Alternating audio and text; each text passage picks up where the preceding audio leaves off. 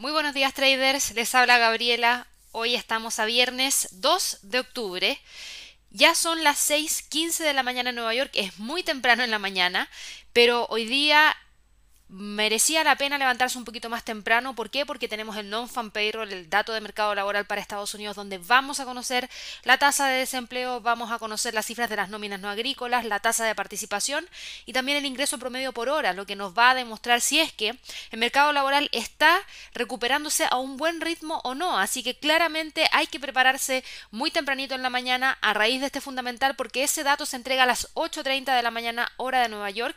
Usualmente partimos con una transmisión en vivo a las 8 de la mañana junto a Javier. Hoy día no va a ser la excepción, así que estén muy pendientes a nuestro canal de YouTube. Si todavía no se han suscrito, por favor, háganlo para que no se pierdan esta información de trading en vivo que nosotros realizamos para temas tan puntuales como esto y por supuesto para los próximos días van a haber novedades, así que no olviden de suscribirse y prender la campanita de notificaciones para que de esa manera puedan acceder a toda la información.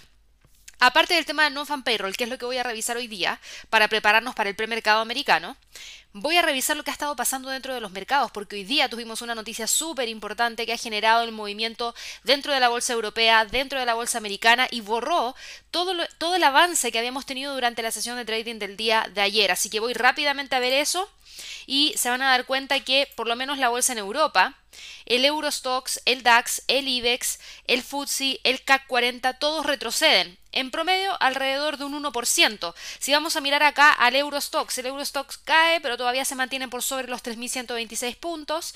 Al parecer esta semana de trading finalmente la va a terminar cerrando en torno a esta zona, entre los 3.245 y los 3.126. Probablemente se mantenga dentro de esa sesión ya que estamos entrando ya a la fase de la tarde en la bolsa europea y ahí los movimientos en términos de liquidez y apertura perdón, y cierre de operaciones obviamente cae. Para el DAX alemán, el DAX alemán también está con un movimiento bajista de alrededor de un 1% y eso ya nos deja con la zona en la cual el precio podría tratar de cerrar esta semana y es muy similar a el nivel o la, formación que tiene el Eurostox. En este caso, los niveles claves para el DAX para el cierre de esta semana están en 12.850 y los 12.400 puntos. Si tuvimos algunos datos provenientes desde Europa muy temprano en la mañana, se los digo de inmediato. A las 5 de la mañana, hora de Nueva York, conocimos inflación en la zona euro que mostró una caída de menos 0,2% a menos 0,3%. Si me preguntan a mí, era completamente esperable. Eh, hemos tenido harta información de lo que ha estado pasando con el virus en eh, los países de Europa en este último tiempo y hemos conocido que, por ejemplo, el turismo en España cayó alrededor de un 76% durante el mes de agosto a raíz de el tema de la pandemia y las alzas en los contagios. Obviamente estos turistas extranjeros gastaron alrededor de 2.457 millones de euros, que es un 79% menos que lo que se había gastado anteriormente. Así que eso es algo interesante. Obviamente la pandemia del coronavirus sigue sigue generando mucha presión al sector turístico español, que es el motor económico del país. Mucho ojo con eso. Eh, y en el máximo de la temporada estival, tuvo que lidiar con cuarentenas, restricciones impuestas por otros países a los viajeros que volvían desde España a causa del repunte de los casos en las últimas semanas y obviamente eso desincentivó a que algunos turistas viajaran hacia ese país. Así que obviamente eso explica en gran parte también esta cifra de inflación. Por otro lado, también hemos conocido no muy buenas noticias provenientes desde Francia el ministro de Sanidad francés dijo que París va a entrar en alerta máxima por el coronavirus a partir del día lunes de la próxima semana. Es eh, una medida que busca forzar el cierre de qué? De restaurantes y bares y acarrear más restricciones a la vida pública. ¿Por qué? Porque yo ayer les había mencionado que habíamos tenido más de 12.000 casos reportados en Francia en las últimas 24 horas y eso obviamente ha generado mucha preocupación. La tasa de infección por coronavirus ha superado los 250 casos por cada 100.000 habitantes, así que está empeorando y está empeorando mucho más rápido en París y sus alrededores. Por ende, están buscando generar algún tipo de control de la propagación y por lo mismo están evaluando la posibilidad de generar estos confinamientos y cierres. Ahora, también han mencionado que por el momento no existe ningún riesgo a corto plazo de que los hospitales se vean desbordados por la afluencia de pacientes con coronavirus, lo que es positivo, de todas maneras. Pero hay que tratar de contener el, virus y obviamente el día de ayer, como les mencionaba, esa cifra sobrepasó los 12.000, 13.000 contagios y obviamente genera preocupación. Así que eso es lo que hemos tenido como información proveniente desde Europa, que son datos importantes y que claramente generan presión, porque la inflación está en negativo, tocó su nivel más bajo de los últimos cuatro años, lo que claramente genera este sentimiento de incertidumbre y genera presión en la bolsa europea. Pero eso no ha sido todo. Eso no ha sido lo único que ha generado presión bajista en la bolsa, porque vimos estas caídas en todos estos índices que yo les menciono recién, y esas caídas se propagan hacia el premercado americano. El Standard Poor's, el Dow Jones y el Nasdaq caen, pero fíjense en la intensidad con la que están cayendo. Están cayendo, el Standard Poor's cae con un 1,85% en el premercado, el Dow Jones un 1,70% y el Nasdaq un 2,35%.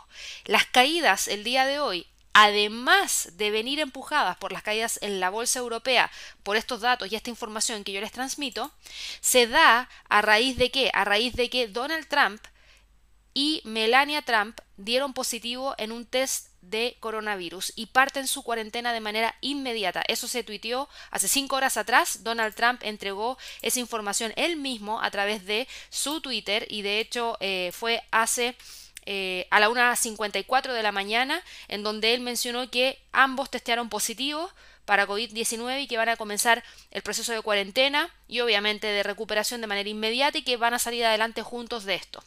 Y ustedes se preguntarán por qué es importante esto, porque el 3 de noviembre son las elecciones en Estados Unidos. Este era el mes en el que Donald Trump podía hacer campaña para tratar de acortar la brecha que tiene con Joe Biden. Tuvimos la primera ronda de debate presidencial. Nos faltan dos. Y la cuarentena son 14 días. Por ende son dos semanas y estamos, nos quedarían solo dos semanas y tenemos las elecciones. Entonces, ojo con eso. Eso trae mucha desestabilización en el mercado eh, norteamericano porque preocupa. ¿Preocupa por qué? Porque estamos pensando en las elecciones en el caso de que Donald Trump se mejore. Imagínense en el peor escenario, en el que Donald Trump no se mejore se quedarían sin presidente de Estados Unidos y sin candidato presidencial para elecciones que se desarrollan el 3 de noviembre. Esto es lo peor que podría pasar. O sea, bueno, Donald Trump no usa mascarilla casi nunca y de hecho tiende a burlarse de la gente que utiliza mascarilla. Y el tema es que ustedes dirán, claro, es Donald Trump, se va a recuperar. Sí, existe una gran probabilidad de que se recupere. Tiene el mejor equipo probablemente de doctores en Estados Unidos con tratamientos todos los habidos y por haber para tratar de salir adelante, pero él tiene 74 años está en los grupos de alto riesgo por el virus, también eh, tiene un sobrepeso importante, ha gozado de buena salud durante todo su mandato, pero no hay constancia de que, por ejemplo, haga ejercicio regularmente, lo que podría significar que quizás sus pulmones no están en su máximo eh, en su máxima capacidad, tampoco se, tiene claro si es que sigue una dieta sana o no. Entonces, mucho ojo, eh, eso genera mucha preocupación por el tema que les digo. Por un lado tenemos el tema de las elecciones presidenciales que, si es que él se mejora, van a quedarle solo dos semanas para poder tener estos dos debates y tener las elecciones y sin generar ningún tipo de, eh, de movimiento para ir a distintos lugares, mitines, que es lo que se suele utilizar para poder eh, pedir los votos en las elecciones. De hecho, eh, la Casa Blanca anunció un nuevo programa de actividades para Trump el día de hoy que no incluían su viaje por Florida, porque obviamente no se puede trasladar porque él está con coronavirus. Así que vamos a ver cómo lo va a hacer para tratar de abarcar todos esos votos que busca ganar para poder tratar de vencer a Joe Biden que le lleva una gran ventaja. Así que vamos a ver qué es lo que ocurre en ese sentido. Y por otro lado, eso ya genera preocupación, que es lo que les acabo de mencionar y que hace que eh, los inversionistas evalúen como más posible el escenario de que Joe Biden efectivamente gane las elecciones. Por otro lado, tenemos el otro escenario en el cual quizás la salud de Donald Trump se deteriore con el coronavirus en estas dos semanas. Y eso va a ser dos semanas de incertidumbre que esperemos que obviamente todo salga bien. Pero si es que no, significaría no tener candidato presidencial para las elecciones del 3 de noviembre y significaría también no tener presidente de Estados Unidos y eso llevaría a que obviamente asuman el siguiente. Así que bueno, eso genera incertidumbre obviamente dentro de los mercados y el Standard Poor's, el Dow Jones y el Nasdaq borran por completo el alza que tuvimos durante el día de ayer y que por lo menos para el Standard Poor's buscaba quebrar los 3.400 puntos. ¿Qué podría revertir esta situación? Los datos que se van a dar a conocer hoy día a las 8.30 de la mañana hora de Nueva York, que tendrían que ser excepcionales como para poder revertir este sentimiento bajista que tiene el mercado. Y lo que se espera hoy día es, por un lado, que la tasa de desempleo en Estados Unidos caiga de 8,4 a 8,2%. Si cae 8,2% no va a ser una sorpresa, por ende no va a tener gran movimiento dentro del mercado. Si cae por debajo del 8,2% va a ser muy positivo. Si está por sobre ese nivel va a ser negativo. De todas maneras, las nóminas no agrícolas se espera que estén en torno a 850.000 por debajo del millón mil que se publicó el mes pasado. Si la cifra llegase a ser más alta que los 850.000 sería positivo, pero si es incluso más alta que la que se tuvo el mes pasado sería mucho más positivo y eso sí podría generar gran optimismo dentro del mercado. En cuanto a la tasa de participación laboral, el mes pasado tuvimos 61.7% y los ingresos promedio por hora se espera que caigan en términos mensuales de 0,4 a 0,2%, no sería positivo porque eso significa que no hay tanto incremento y no hay tanto dinero disponible como para gastar en otras cosas e impulsar a la economía. Así que estemos muy atentos a esa cifra porque también podría generar algo de movimiento. Estos son los datos que se van a dar a conocer a las 8.30 hora de Nueva York. Vuelvo a repetir, vamos a estar siguiendo este evento en vivo a partir de las 8 de la mañana hora de Nueva York en nuestro canal de YouTube junto a Javier Rojas, así que no se olviden de participar. Y para el tema de Trump eh, y Biden y las elecciones de Estados Unidos, fíjense acá, nosotros vamos a estar haciendo una serie de webinars gratuitos, ya se los he mencionado creo que todos los días, eh, y la verdad es que los dejo ahí invitados porque estamos teniendo cambios constantes en esto. El 13 de octubre, la próxima, próxima semana, tenemos el primer eh, webinar y ahí ya vamos a saber más o menos en qué está el estado de salud de eh, Donald Trump y cómo han seguido las encuestas. Así que vamos a actualizar acerca de eso. Y un día antes vamos a hablar acerca de todas las posibles eh, oportunidades que podrían generarse en la bolsa, en Forex, en commodities. Así que en la descripción de este video les voy a dejar el enlace para que puedan inscribirse y participar. Siguiendo con el análisis de los mercados, el Standard Poor's 3400 va a ser el nivel de resistencia si continúa con las caídas, ojo con el pivote semanal que está en 3281. Para el Dow Jones, el Dow Jones también respeta los 27.788, que es la resistencia que hemos estado monitoreando durante toda esta semana, y va en búsqueda del pivote semanal en 27.170, que va a ser nuestro nivel de soporte que vamos a tener que monitorear.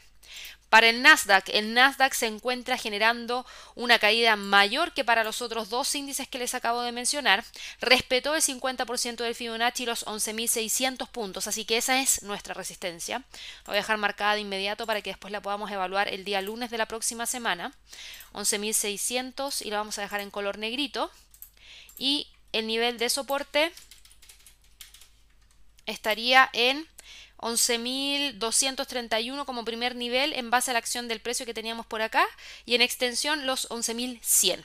Cambiando ahora de mercado, vámonos al mercado de divisas. ¿Qué pasa con el euro, la libra? El euro dólar, fíjense, está metido dentro de una zona de congestión que está prácticamente entre los 1.17 y los 1.17,60. Esa es la zona que ha estado manteniendo por lo menos en las últimas sesiones de trading y al parecer va a tratar de mantener en estos próximos minutos a la espera de este fundamental que yo les menciono. Javier va a estar actualizando todos los niveles 30 minutos antes, así que no se pierdan ese evento, pero los niveles más interesantes serían 1.1760, 1.17 por lo menos para hoy día para poder confirmar si es que el precio continúa con las caídas hacia los 1.16 o logra nuevamente reingresar a esta zona de congestión que teníamos antes de que quebrara eh, eh, esta zona el día 22 de septiembre.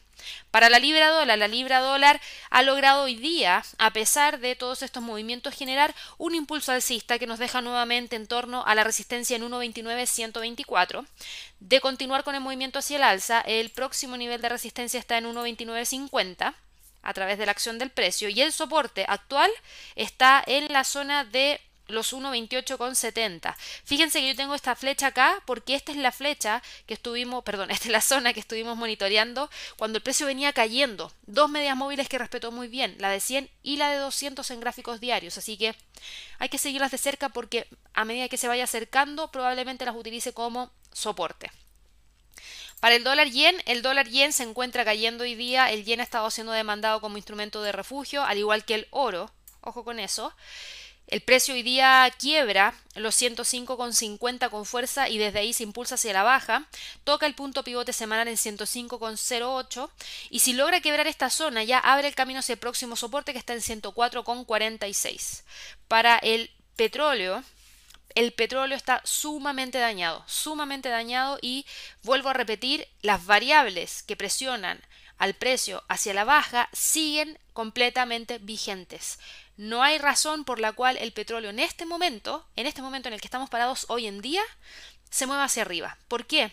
Porque si bien los inventarios de petróleo han estado cayendo, la producción en Rusia ha estado aumentando, se espera que la producción en Arabia Saudita y el resto de los países de la OPEP comience a elevarse levemente en este último trimestre del año, y por otro lado tenemos confinamientos, tenemos nuevas medidas restrictivas en Europa, en Israel, en Estados Unidos probablemente, porque estamos recién empezando con el otoño y que va a llegar el invierno, y obviamente eso podría generar mayor alza de los contagios y nuevos confinamientos, así que la demanda podría verse fuertemente presionada hacia la baja, por eso el petróleo cae. Y hoy día cae con fuerza un 4%, fíjense que está quebrando los 37 dólares el barril, que de hecho no lo teníamos ni siquiera marcado en el gráfico, porque la volatilidad que ha tenido el petróleo en estas últimas dos sesiones de trading ha sido bastante fuerte.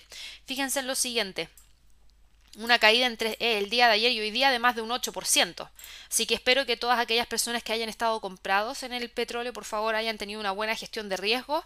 Esta pendiente es la que prima, la pendiente bajista que trae desde los máximos del 31 de agosto. Aquí ya tuvimos el cambio de tendencia, así que elimino esto porque ya quedó completamente obsoleto y ahora empezamos a monitorear los próximos niveles. Si continúa con las caídas, ya el próximo soporte está en 36. Para el eh, oro, el oro ha tenido hoy día un leve movimiento alcista, el precio se logra situar sobre los 1888 que es el pivote semanal y desde ahí está buscando ir a buscar el quiebre de los 1920. Esta información desde Estados Unidos con Donald Trump genera incertidumbre, claro que sí. Claro que sí, y eso podría tener algún tipo de movimiento mayor por parte del oro. Estén muy atentos a la noticia del día de hoy del non-fan payroll, porque recuerden que el oro se cotiza en dólares. Y cualquier movimiento brusco en el dólar significa movimientos bruscos perdón, en el oro. Si el dólar va al alza, el oro tiende a ir hacia la baja. Si el dólar va hacia la baja, el oro tiende a moverse hacia el alza. Y obviamente si hoy día tenemos un movimiento muy brusco en el dólar, podríamos tener o el quiebre de los 1920 o desde el punto actual ir a buscar nuevamente los 1888. Así que esos son los niveles para el oro durante la sesión de trading del día de hoy. Y mucho ojo, porque la tendencia bajista que trae desde el 7 de agosto y que pasa por el 16 de septiembre se mantiene vigente y solamente un quiebre de los 1927 hacia arriba podría significar ya un cambio de tendencia que nos lleva a buscar nuevamente los 1980. De lo contrario, el precio sigue presionado hacia la baja. Así que bueno, espero que todos tengan una excelente sesión de trading, espero que disfruten el seguimiento en vivo junto a Javier durante la sesión de trading del día de hoy y ya nos vamos a estar viendo el día viernes, perdón, el día lunes de la próxima semana. Que tengan un excelente fin de semana. Nos vemos, hasta luego.